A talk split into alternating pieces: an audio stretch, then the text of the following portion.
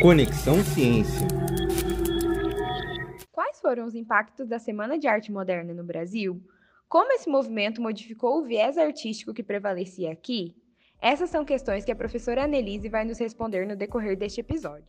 Então, o impacto da semana né, foi a renovação da linguagem artística mesmo, né?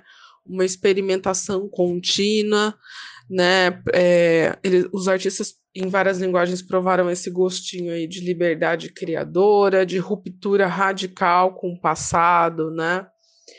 Então, e daí cada ismo, né, o futurismo pelo deslumbramento pela máquina, o surrealismo ali muito influenciado pelas ideias de Freud, pela descoberta do inconsciente, se inspirando no onírico, né? Então, o cubismo, né? Hoje a gente vê isso como apropriação cultural, mas inspirado, né, no desenho infantil, inspirado no na arte vinda do continente africano. Então, cada ismo, né, o fovismo aí deslumbrado pelo, pela potência das cores, né, pela possibilidade expressiva das cores, o impressionismo influenciado né, pela física ótica, em, é, em decorrência também da descoberta da câmera fotográfica. Então, todos esses ismos, esses movimentos é, estéticos e culturais são trazidos para cá e, e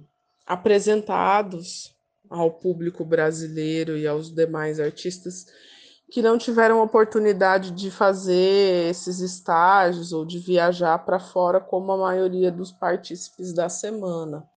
Teve esse contexto, né, pré-semana de 22 também, em reação ao, à crítica, né, paranoia e mistificação do Monteiro Lobato, no qual ele, na qual ele ataca fortemente o trabalho da Anitta Malfatti, né? Então, a partir disso começa também a, a se tornar um estupim, né, de, de resposta a, a esse autor, então, o de Cavalcante, o Oswald de Andrade, né, o, começa a, começam a aglutinar né, outros artistas na defesa da Anitta também. É interessante pontuar isso.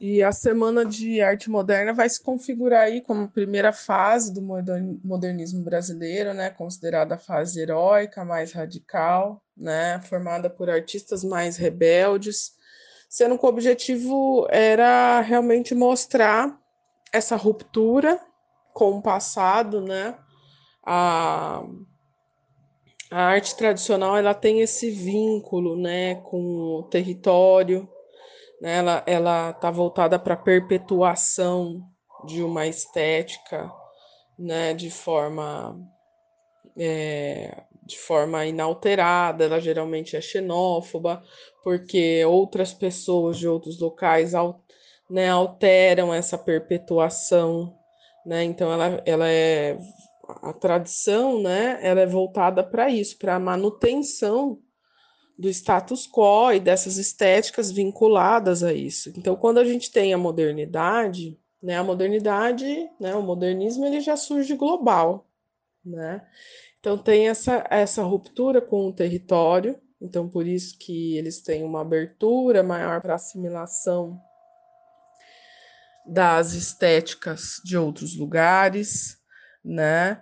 E tem uma ruptura com o passado, uma ruptura com o academicismo, uma ruptura com o que é entendido como os padrões clássicos, os temas clássicos, né, a mitologia, e tem esse vínculo com os temas né, eclodidos na modernidade. Né? Então, ela tem esse caráter polêmico, destruidor, né, nacionalista, né, apesar de ser um tanto paradoxal, né?